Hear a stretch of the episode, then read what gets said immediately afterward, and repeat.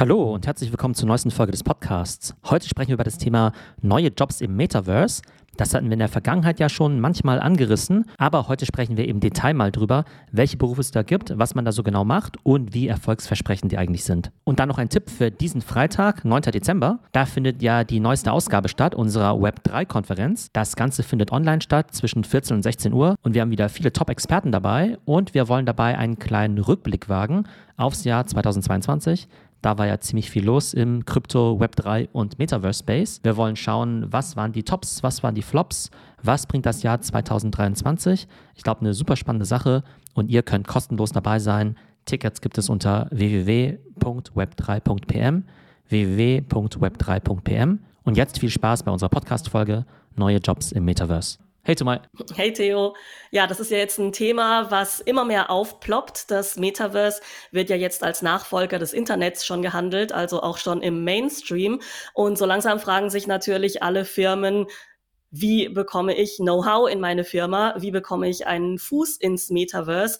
Was muss ich tun, um da äh, wirklich Vorreiter zu sein oder zumindest mitzuziehen mit den Brands, äh, die mit mir in Konkurrenz stehen? Also wir haben ja schon festgestellt, bei den Luxusmarken ist es ja schon ziemlich gang und gäbe, im Metaverse unterwegs zu sein. Und da tun sich jetzt natürlich neue Jobs auf. Das ist ja jetzt nicht nur für Arbeitnehmer, Designer, Programmierer und was auch immer es da gibt, da werden wir gleich näher drauf eingehen, interessant, sondern auch für die Arbeitgeber. Man muss sich ja überlegen, was braucht man überhaupt? Welche Stellenausschreibungen macht man und ja, welche Skills sucht man überhaupt? Was hast du denn für Erfahrungen gemacht jetzt in deinem Bereich? Du hast ja viel mit Business zu tun, du machst viele Trainings, du machst Vorträge, du hast jetzt auch einen LinkedIn-Post gemacht über dieses Thema, was auch sehr viel Resonanz erzeugt hat. Wie groß ist denn dieses Thema Jobs im Metaverse? Ich glaube, jede Firma weiß ja, dass sie was im Metaverse machen sollten. Ne? Also, so wie man früher immer gesagt hat, ja, irgendwas mit Medien oder irgendwas mit Social Media.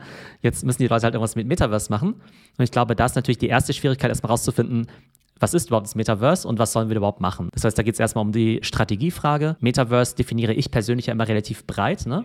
Also jetzt nicht nur irgendwie als Virtual Reality, sondern da nehme ich ja noch Augmented Reality mit dazu, Online-Games, 3D-Experiences, Communities, digitale Güter und NFTs. Und wenn man mal dieses Spektrum sich anschaut, dann ist natürlich klar, da gibt es total viel, was du machen könntest. Irgendjemand muss ja auch diese ganze Arbeit machen, ne? Also irgendjemand muss ja diese ganzen 3D-Assets irgendwie modellieren, irgendjemand muss die Avatare bauen, irgendjemand muss sich eine coole Storyline oder Experience ausdenken, für eben die Roblox-Experience zum Beispiel. Und aktuell kann ich halt feststellen, dass viele Companies da eigentlich in-house eigentlich kaum Leute haben, die das machen können. Meistens sind da eher die Strategen am Werk, die dann auch echt gute Ideen haben, aber die müssen dann eben oftmals mit Agenturen zusammenarbeiten, weil sie eben selbst jetzt noch nicht die Leute dazu aufbauen konnten. Ich glaube, in Zukunft wird es aber wichtig sein, dass du als Company zumindest einen Teil dieser Skills selbst an Bord hast. Jetzt muss vielleicht nicht jede Firma ihren eigenen Roblox-Experten vielleicht Fulltime beschäftigen, aber durchaus Leute, die sich A mit der Materie auskennen, aber halt zumindest solche Sachen wie 3D-Design oder ähnliche Sachen machen können. Genauso wie ja jede Firma heutzutage eben irgendwelche Grafikdesigner beschäftigt. Ja, also so vor 20, 30 Jahren hat ja auch noch nicht jede Firma einen Social Media Manager gehabt. Das ist ja jetzt auch schon Usus quasi, dass jeder ja äh, seinen eigenen Social Media Manager beschäftigt. Das sind ja Jobs, die sind jetzt mit ähm, ja dem Web 2 dazugekommen. Wird es eine ähnliche Entwicklung sein im Web 3, dass jetzt erstmal die ganzen ja Freelancer zum Zug kommen, Leute, die das privat schon machen, Creator, die da unterwegs sind und die dann erstmal von den Firmen ja für Projekte eingestellt werden und sich das dann erst so nach und nach ergibt, wenn dann auch Ausbildungen folgen, Studiengänge vielleicht zum Beispiel und so weiter. Also wie siehst du das? Also ich glaube, Studiengänge dafür wird es nicht wirklich geben. Also bis heute, glaube ich, gibt es keine sinnvollen Social Media Studiengänge, ne? Denn äh, selbst wenn du so einen Social Media Studiengang in, weiß nicht, 2018 angefangen hast, dann hast du da vielleicht dann irgendwas über, weiß nicht, genau, Facebook gelernt oder so. Und das gibt es halt heute nicht mehr, so wirklich. Und hast vielleicht irgendwie nichts über TikTok oder so erfahren. Genau, ich glaube, die Skills, die werden sich Leute wahrscheinlich eher so ein bisschen selbst aneignen, aber es gibt ja auch YouTube und es gibt das Internet und so weiter. Ähm, für die Companies ist halt eher das Problem, dass sie ja meistens nicht so gut darin sind, Leute einzustellen, die keinen formalen Abschluss haben. Das heißt, die schauen ja schon noch immer sehr stark aufs Papier, auf Abschlüsse und so. Und ich glaube halt für Blockchain Analyst oder für Virtual Event Organizer oder für Virtual Real Estate Broker, also ein paar von den äh, exotischeren Berufen, die wir uns nachher anschauen werden. Da gibt es halt keine formale Qualifikation dafür. Auf der anderen Seite klingen manche von diesen Berufen heute noch voll exotisch, Aber genauso war vor drei Jahren ja auch irgendwie so TikTok Creator Manager, ja auch mega exotisch und heute ist auch wieder relativ Standard. Das heißt, ich freue mich schon auf die Zukunft, äh, in der NFT-Experte genauso ja, Mainstream ist wie Buchhalter.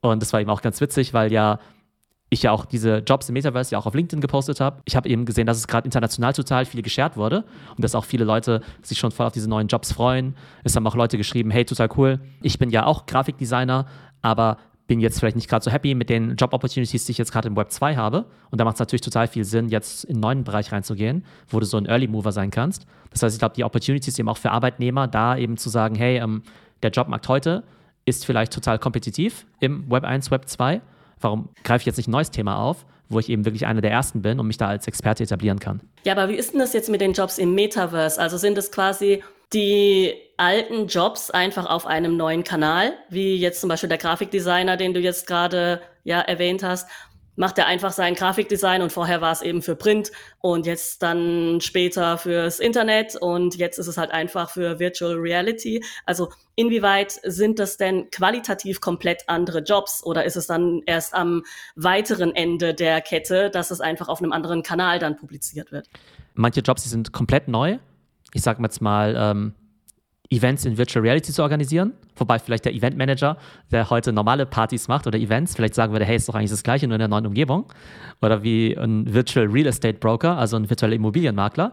Da wird vielleicht auch der echte Immobilienmakler sagen, hey, wenn ich äh, Immobilien in äh, München vertickern kann, dann kann ich es auch im Metaverse machen.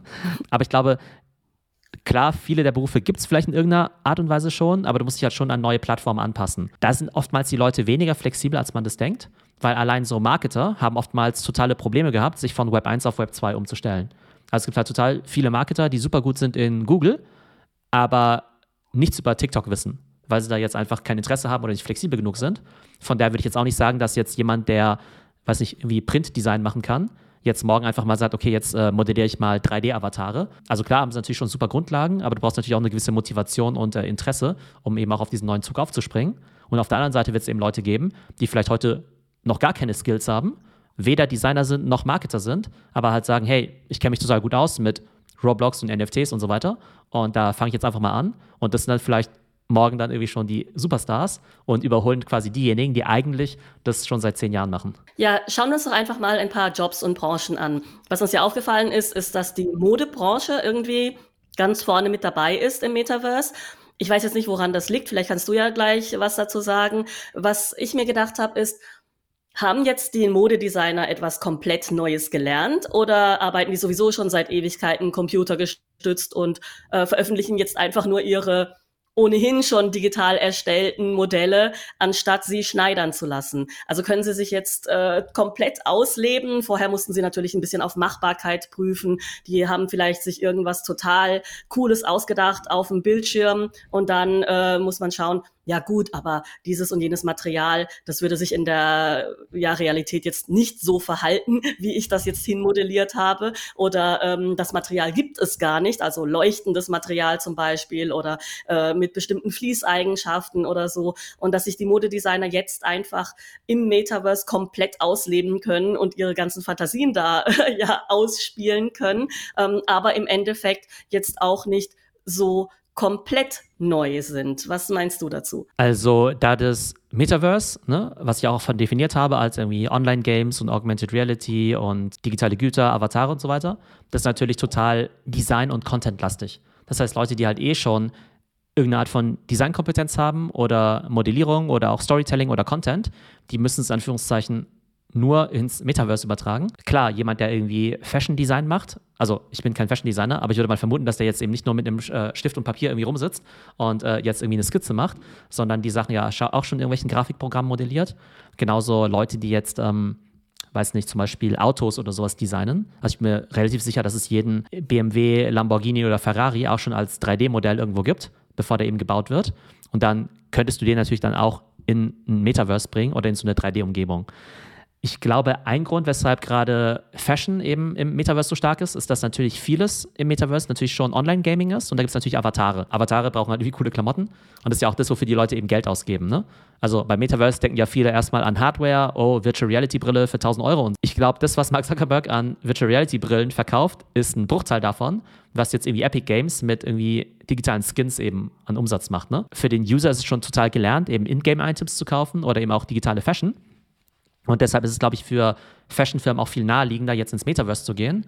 Wohingegen jetzt, ähm, wenn du, ich sag mal, Möbelhersteller bist oder Autos hast oder irgendwelche anderen Gebrauchsgegenstände, ja, die wird es früher oder später auch im Metaverse geben, dass Leute sich halt irgendwelche Wohnungen einrichten wollen oder vielleicht auch äh, irgendwie Autos im Metaverse haben wollen. Aber es ist halt nicht ganz so offensichtlich, wie jetzt eben Klamotten für den Avatar, womit sich Leute ja auch viel mehr identifizieren und deshalb ist natürlich die Zahlungsbereitschaft auch höher für irgendeine Skin, die du jetzt irgendwie zehn Stunden am Tag trägst, während du halt das Game zockst, als jetzt vielleicht für einen coolen Schrank äh, oder einen Kühlschrank, der vielleicht in deiner Metaverse-Wohnung rumsteht, aber wovon du vielleicht nicht so viel hast am Tag. Ja, und da du es ja auch gerade erwähnt hast, Avatare. Also die Avatare, die müssen ja auch programmiert werden. Das ist ja auch ein Job, ja, der ja vielleicht sehr verwandt ist mit einem ja, Programmierer für Games weil da wurden ja auch schon Figuren entwickelt und programmiert, die sich entsprechend bewegen mussten und so weiter. Meinst du, das ist weit davon entfernt oder sind das einfach dieselben Leute, die jetzt dann statt ja für Final Fantasy oder ja Resident Evil oder für andere Spiele ähm, Figuren schaffen, dass sie das jetzt einfach für Decentraland und Co. machen. Ich glaube, das ist schon relativ verwandt und ich glaube auch, dass Leute oder Game Studios, die da Erfahrung haben, total im Vorteil sind. Ich glaube, der Unterschied ist natürlich ein bisschen, dass du in einem normalen Game halt, keine Ahnung, wie viele Charaktere es da gibt, ne? Aber da gibt es halt irgendwie eine begrenzte Anzahl an Charakteren. Und wenn du jetzt halt sagst, ähm, in Zukunft soll irgendwie jeder einen Avatar haben, ne? Und äh, die sollen irgendwie auch unterschiedlich aussehen und irgendwie customizable sein und so weiter. Dann musst du natürlich halt irgendwie eine viel größere äh, Anzahl von Varianten programmieren können. Beziehungsweise Leute müssen selbst in der Lage sein, das irgendwie zu customizen und ihren eigenen Look dann eben zu machen. Und da gibt es ja total unterschiedliche Avatare. Es, es, gibt ja Profilbilder, ne? Irgendwie Bilder von Affen, kannst du irgendwie auch sagen. Board Apes sind irgendwie Avatare. Dann gibt es halt so, ich sag mal, so Comic-Figuren, so wie jetzt wie bei äh, Snapchat, eben Bitmoji und dann gibt es halt welche, die sehen halt total fotorealistisch, 3D aus. Also wenn du dir zum Beispiel sowas wie die Memojis bei Apple anguckst oder auch die TikTok-Avatare, die bewegen sich ja irgendwie mit, wenn du irgendwas sagst oder sowas. Ne? Du kannst ja schon Content irgendwie mit denen aufnehmen. Also da gibt es halt schon, ich glaube, ein sehr breites Spektrum äh, an Komplexität, was eben Avatare angeht. Das Spannende finde ich aber auch, dass jetzt aus der User-Sicht noch unklar ist, was die User haben wollen. Weil manche würden halt sagen, ja, ich will äh, im Metaverse genauso aussehen wie in echt, nur halt in digital. Und andere sagen, äh, nee, in echt bin ich ja irgendwie voll langweilig oder bin ich halt irgendwie ganz normaler Typ oder sowas, ne? Und im Metaverse will, will ich halt irgendwie viel cooler sein. Irgendwie krasse Haare oder krasse Klamotten oder irgendwie mega tätowiert oder, oder sonst Elf was. sein oder Elf keine sein. Ahnung, irgendwie sowas, ja. Ja, genau. Also da gibt es, glaube ich, eine, eine große Anzahl. Aber klar, diejenigen, die halt coole Avatare bauen können. Ne? Das ist natürlich ein mega Vorteil. Oder auch wenn man sich sowas wie die NFT-Kollektion Clone X anguckt, da ist ja auch die Idee, dass es ja Avatare sind, aber die gehören ja sozusagen zu einer Familie. Das heißt, wenn du so einen Clone X-Avatar hast, bist du einer von diesen 20.000 und hast so einen gewissen Wiedererkennungswert. Im Gegensatz zu, wenn du jetzt dir einfach so random irgendwie so eine Comicfigur baust. Ja klar, ich meine, das nächste wäre ja auch, weil du vorhin gesagt hast, ja, die sollen sich auch mitbewegen, wenn man sich selber bewegt. Es gibt ja nicht nur diese Avatare, es gibt ja auch alle möglichen Filter die man äh, entwickeln kann, die sich einfach auf dein Gesicht drauflegen und du bist dann ein Affe oder ein äh, ja, Weihnachtsmann oder keine Ahnung, was es ist. Ja, das gibt's ja im Ansatz schon bei Snapchat. Das ist ja zum Beispiel auch ein Job, quasi solche Sachen zu entwickeln, die sich dann wie so ein Skin auf einen selber drauflegen, virtuell eben, und mit dem man sich dann bewegen kann. Das sind ja diese Augmented Reality Filter und das war eben auch ganz lustig jetzt bei Clone X zum Beispiel. Da war es ja auch so, dass wenn du einen Clone besitzt, du dann ja auch von denen die 3D-Dateien bekommst, mit denen du dann auch so einen Filter zusammenbauen kannst.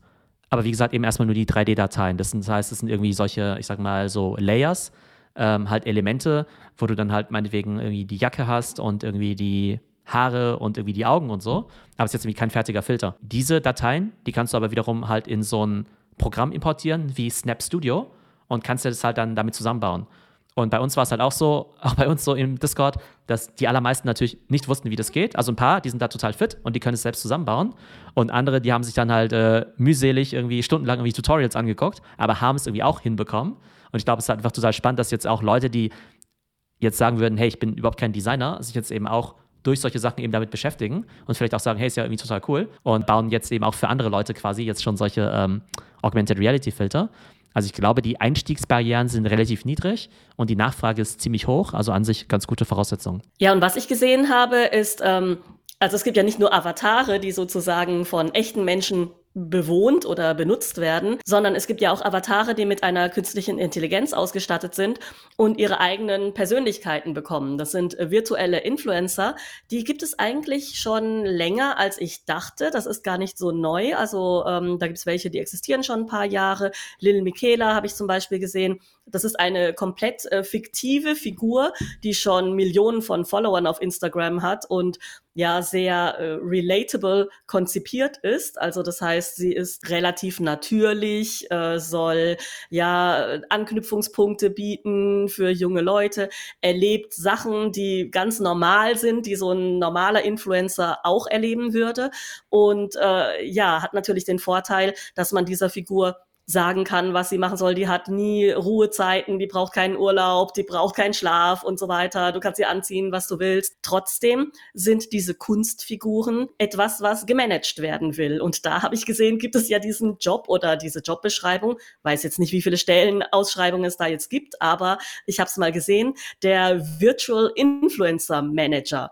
So, ist das jetzt sowas wie ein klassischer Künstleragent oder Künstlermanager, der jetzt einfach diese virtuelle Figur betreut und mit der Agentur, die diese Figur macht oder mit dem Programmierer oder dem Team äh, dann arbeitet. Wie kann man sich denn so einen Job vorstellen? Also ich glaube, wenn du dir heute mal echte Influencer anguckst, also irgendwie so TikToker, YouTuber oder so Instagrammer, das sind ja meistens Leute, die halt sehr beliebt sind, die halt viel Content machen, Content Creator. Dann treten natürlich viele Brands an die heran und sagen, hey, lass doch irgendwelche Brand Deals machen. Ne? Willst du jetzt nicht irgendwie äh, unser iPhone in deinem Video benutzen oder sowas, ne? Oder unsere Klamotten anziehen und so weiter.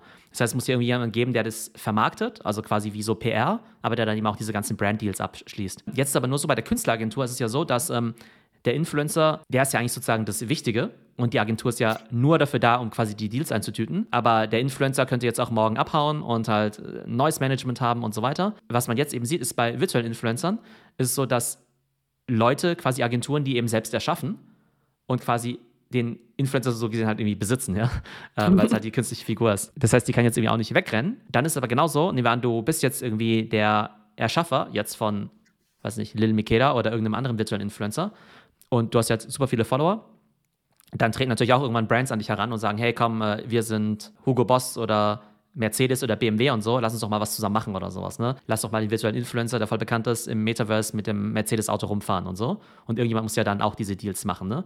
Oder dass irgendwie der Influencer jetzt, äh, oder der virtuelle Influencer jetzt in einem Spiel auftaucht. Wie wenn du jetzt sagen würdest, du bist ja Besitzer von Super Mario irgendwie, ja? Und dann könntest du da sagen, ja, okay, ich leihe den Super Mario aus, damit er halt in irgendwelchen Formaten mitspielt oder damit er Werbung für irgendwas macht. Ich glaube, das ist so das Thema und ich glaube, es ist halt auch super spannend, wenn du es jetzt irgendwie schaffen könntest, nicht nur einen Influencer aufzubauen, sondern vielleicht sogar zehn verschiedene, die alle unterschiedliche Charaktere haben.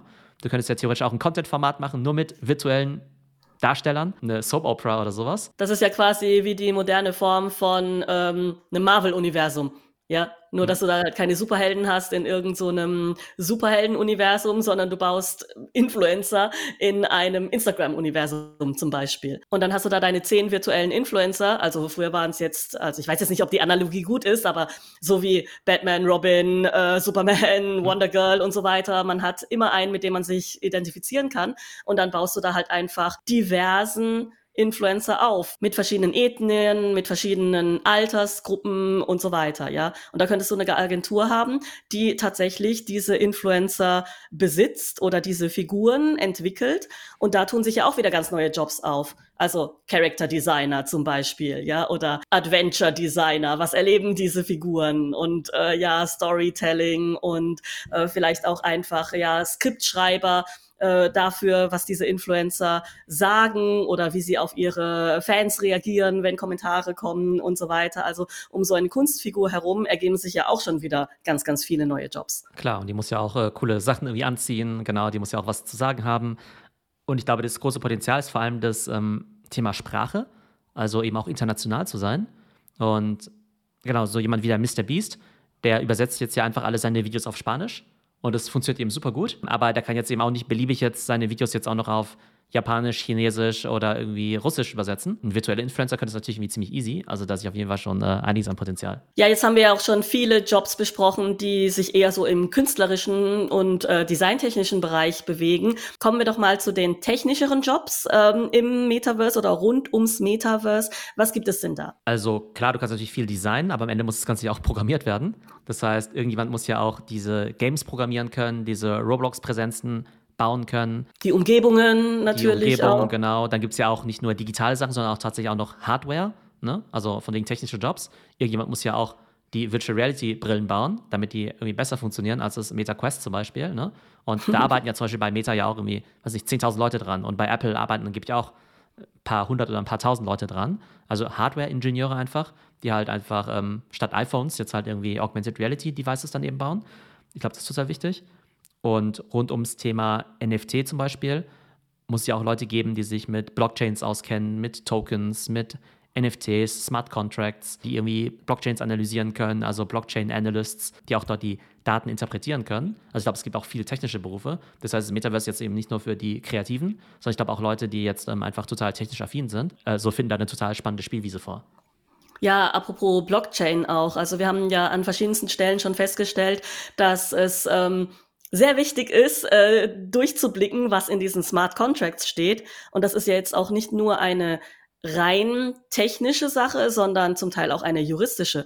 Also das heißt, ähm, das könnten auch wirklich Jobs sein, die Schnittstellenkompetenzen benötigen zwischen äh, Informatikern, die einen Code lesen können, und Juristen, die das Ganze dann auch auf Hieb- und Stichfestigkeit prüfen und übertragen können in äh, realwirtschaftliche Zusammenhänge weil wir ja zum Beispiel bei diesen Royalties, NFT-Royalties gesehen haben, ja, alle sind davon ausgegangen, dass diese Royalties im Smart Contract festgeschrieben sind. Und offensichtlich hat zwei Jahre lang in dem gesamten Space kein Jurist oder äh, ich weiß nicht, wer das dann wäre. Ja, vielleicht sind sie auch gar nicht Juristen, sondern irgendwelche anderen ähm, ja, wirtschaftlich äh, versierten Leute ähm, da drauf geschaut haben und diesen Smart Contract tatsächlich mal versucht haben, aus dem Technischen äh, ins wahre Leben zu übersetzen und zu sagen, äh, Moment mal, hier ist überhaupt nirgends festgeschrieben, dass tatsächlich zwingendermaßen Geld von A nach B fließen muss. Ja, genau, also das Thema ähm, Anwälte, total spannend.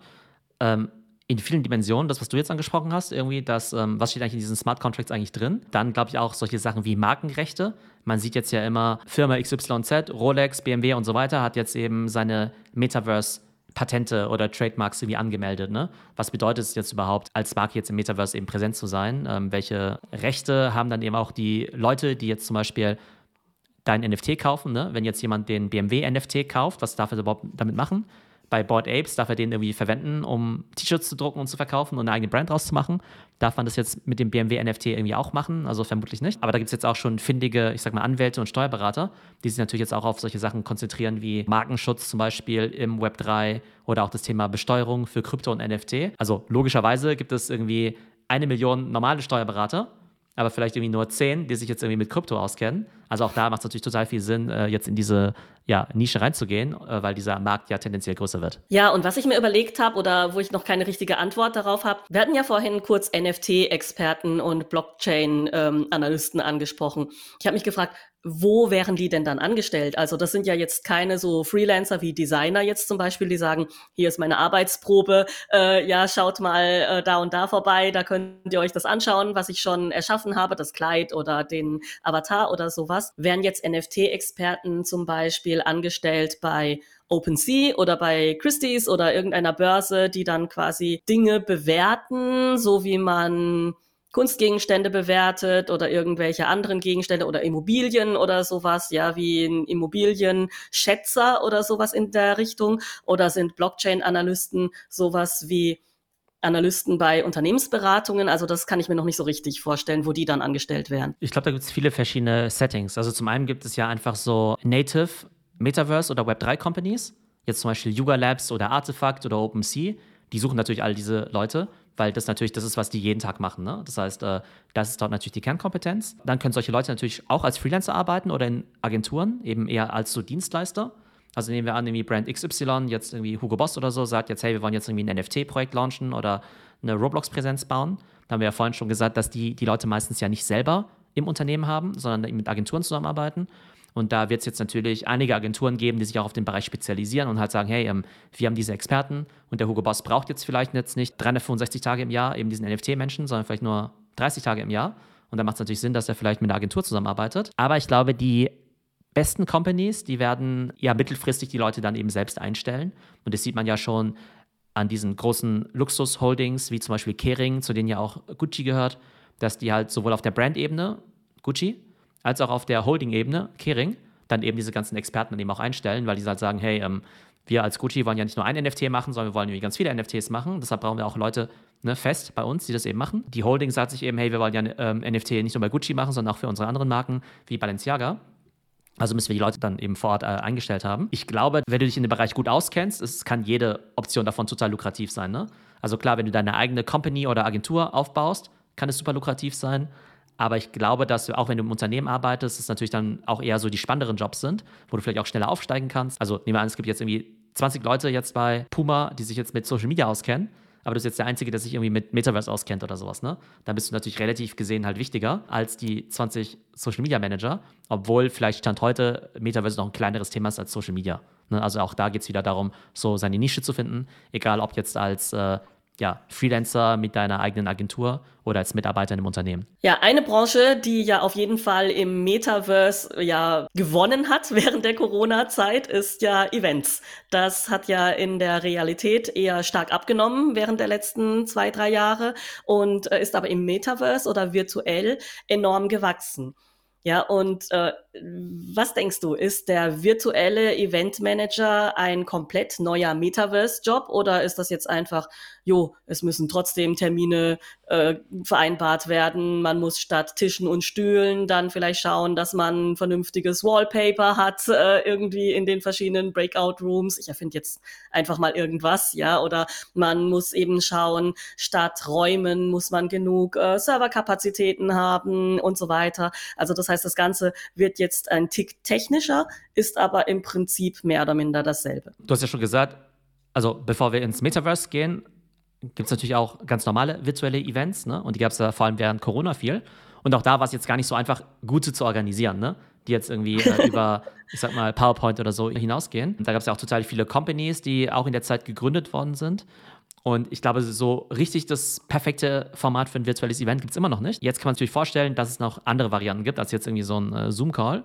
Sondern da gibt es ja einerseits dann so komplett virtuelle Events, also ich sag mal so Konzerte in Fortnite oder Filmpremieren in Fortnite oder so, ne? Wenn du jetzt, sagen wir mal, eine Company bist wie Disney und du hast jetzt den neuen Star Wars-Film, da musst du natürlich mir auch überlegen, okay, ähm, wie mache ich jetzt eigentlich so ein Event im Metaverse? Kann man da jetzt einfach nur einen Trailer in meiner Plattform irgendwie streamen? Oder gibt es da irgendwie was einen roten Teppich mit Stars? Oder mache ich es eben wirklich in Fortnite oder so? Und dann ist natürlich auch die Frage, wie kann ich das irgendwie technisch umsetzen? Wie bewerbe ich das Ganze? Gibt es da irgendeine Art von Interaktion, dass die Leute eben nicht nur zugucken, sondern auch was machen können?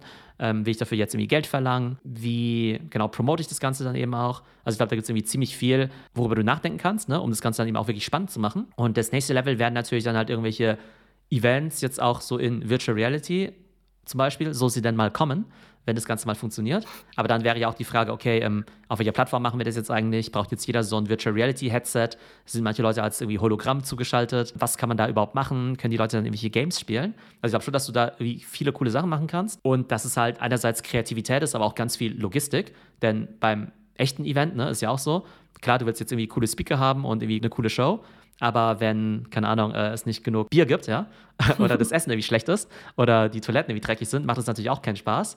Und da gibt es natürlich auch viele so virtuelle Infrastruktur, äh, über die du dir dann in Zukunft Gedanken machen musst. Aber ich glaube, auch da wird es wahrscheinlich viele virtuelle Eventagenturen geben, wo vielleicht auch Brands sagen, hey, du ganz ehrlich, im echten Leben, wenn ich jetzt irgendwie keine Ahnung, Coca-Cola bin, dann mache ich ja auch kein eigenes Coachella oder sowas, ne? Oder ich mache ja irgendwie auch keine eigene Regatta, sondern da gibt es halt irgendwie Agenturen, die halt sowas übernehmen. Und sowas wird es dann für virtuelle Events auch geben wo du vielleicht äh, dich darauf spezialisierst, irgendwie virtuelle Schnitzeljagden oder irgendwelche Games oder so zu veranstalten. Ich glaube auch da äh, super viel Spannendes, was man machen kann. Jetzt haben wir ja über ziemlich viele dieser Berufe eben gesprochen, ne? also diese Designberufe, diese technischen, vielleicht auch Sachen, die jetzt eher so in Richtung ja, Events gehen oder sogar Anwälte. Wenn du jetzt äh, heute aus der Hochschule kommen würdest, oder vielleicht kommt man ja heutzutage gar nicht mehr von der Hochschule, sondern hat einfach ein Abi gemacht, welchen dieser Berufe würdest du denn cool finden, wo du sagst, hey, super geil, früher gab es sowas noch nicht Und jetzt gibt es irgendwie das Metaverse und jetzt gibt es all diese coolen Berufe. Jetzt werde ich irgendwie diesen exotischen Berufsweg einschlagen. Also jetzt aus dem Bauch heraus tatsächlich etwas, was mir normalerweise niemals in den Sinn gekommen wäre zu machen, ja. Und zwar tatsächlich Eventmanager.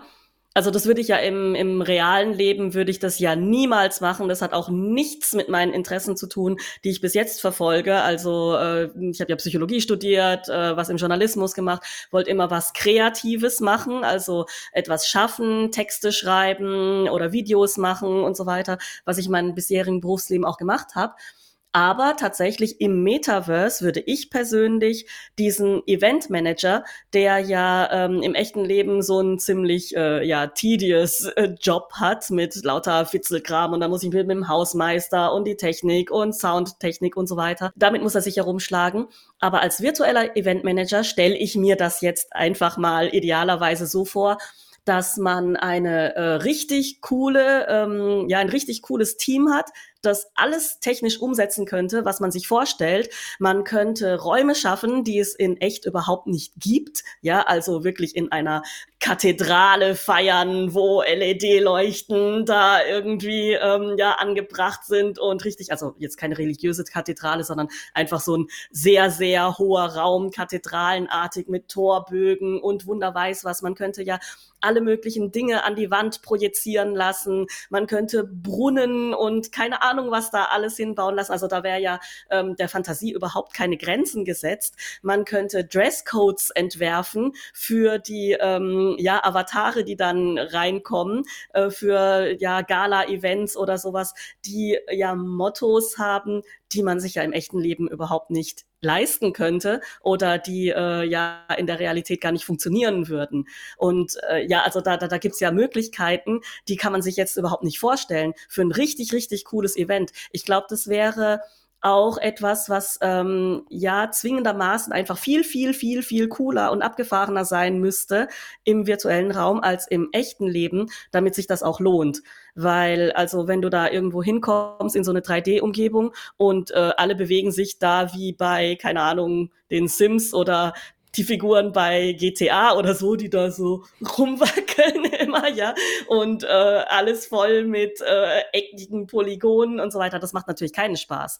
Wenn aber da bei so einem Event du in Räume reinkommst, die du so überhaupt nicht besuchen könntest, ja, wie zum Beispiel, äh, ich sag jetzt mal, den Flughafen in Singapur.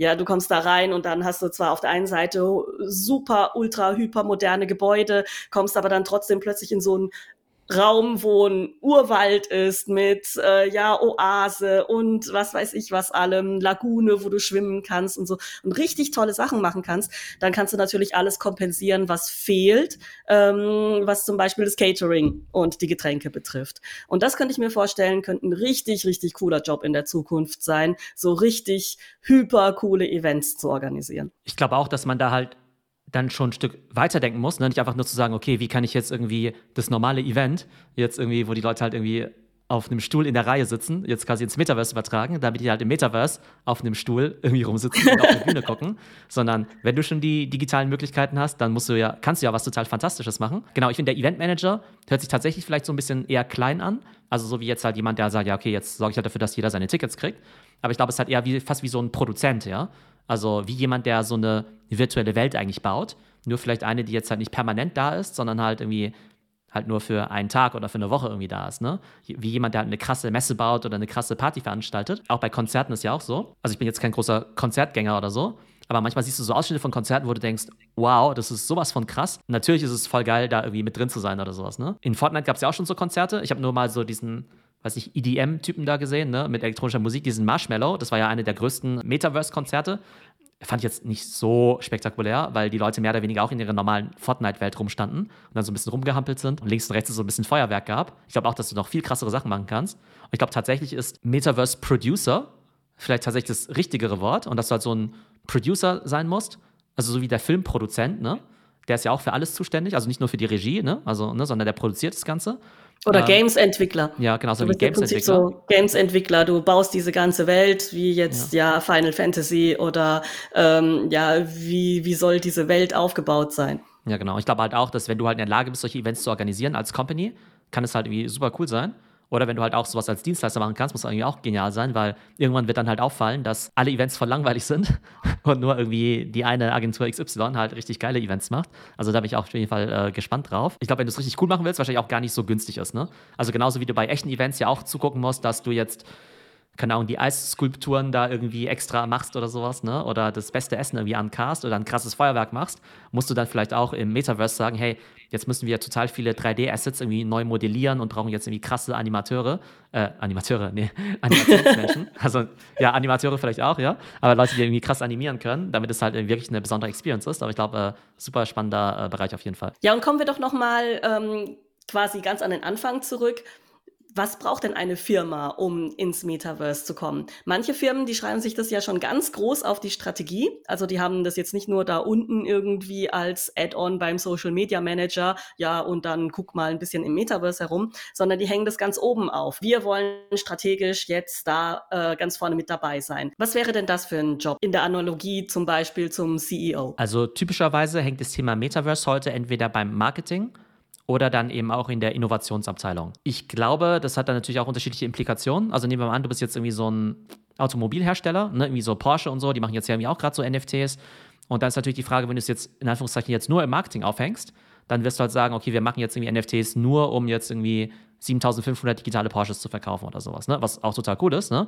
Aber es hat ja nichts damit zu tun, ob du jetzt sagst, in Zukunft soll jeder Porsche auch der echte Porsche, irgendwie auch auf die Blockchain kommen oder sowas, ne? Oder wir wollen irgendwie Metaverse irgendwie auch in den Kaufprozess irgendwie integrieren oder in den Service-Bereich oder sowas, ne? Das heißt, ich glaube, die erste Frage ist erstmal, ob du Metaverse als Marketing-Tool siehst oder dann eben ganzheitlich und dann eben auch, wie hoch das Ganze dann eben aufgehängt ist. Was ich total spannend finde, ist, dass ich den Eindruck habe, dass das Metaverse jetzt bei den Leuten relativ oben auf der Agenda ist, oftmals sich auch schon die C-Levels drum kümmern und es ist für das, was das Metaverse heute ist, so gesehen noch gar nicht gerechtfertigt, weil es tatsächlich irgendwie ziemlich klein ist. Das heißt, es bedeutet entweder, dass C-Levels es einfach total cool finden, auch wenn es da noch nicht so viel gibt, oder sie halt sagen, ja, da gibt es halt noch nicht so viel, aber das hat irgendwie mega viel Potenzial. Was man ja auch darin sieht, dass jetzt ja bei Disney es ja Leute gibt, die an den CEO dann eben auch direkt reporten. Also jetzt nicht irgendwie so drei Level irgendwie tiefer, sondern direkt an den CEO. Oder bei Gucci gibt es ja auch quasi eine Art Chief Metaverse Officer, der eben auch für diese ganzen Themen, Roblox, NFTs, äh, Fortnite und so weiter eben zuständig ist. Aber das ist jetzt eben nicht so, dass der jetzt irgendwie an den äh, äh Online-Marketing-Typen berichtet und der wiederum an den Chief Marketing Officer und der wiederum dann an den CEO, sondern dieser Metaverse-Bereich berichtet dann direkt an den CEO, was ich ziemlich bezeichnend finde.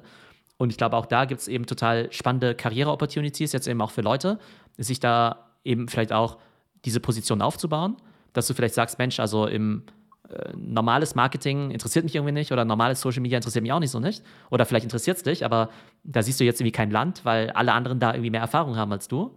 Aber du bist jetzt vielleicht gerade der erste, ich sag mal, Freak oder Depp, der sich halt mit diesem ganzen Zeug auseinandersetzt. Und vielleicht äh, erwächst daraus dann eine ganz große Karriere, wer weiß. Aber auf jeden Fall werden diese Profile sehr nachgefragt sein, weil sie eben auch sehr vielseitig sind.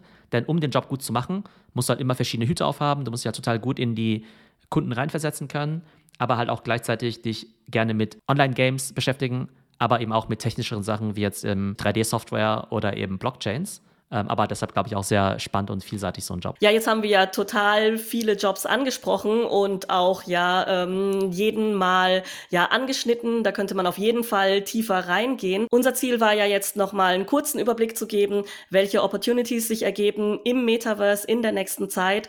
Das ist ein Thema, das wird auf jeden Fall weiter bestehen bleiben und sich noch weiter auffächern, denke ich. Wir bleiben auf jeden Fall dran und werden vielleicht auch den einen oder anderen Job ähm, in einer Einzelfolge mal beleuchten. Ja, definitiv definitiv. Also wir werden definitiv auch mal Leute einladen, die eben diese Jobs machen, um da mal rauszufinden, naja, was macht eigentlich so ein 3D-Designer den ganzen Tag? Was macht so ein Avatar-Creator?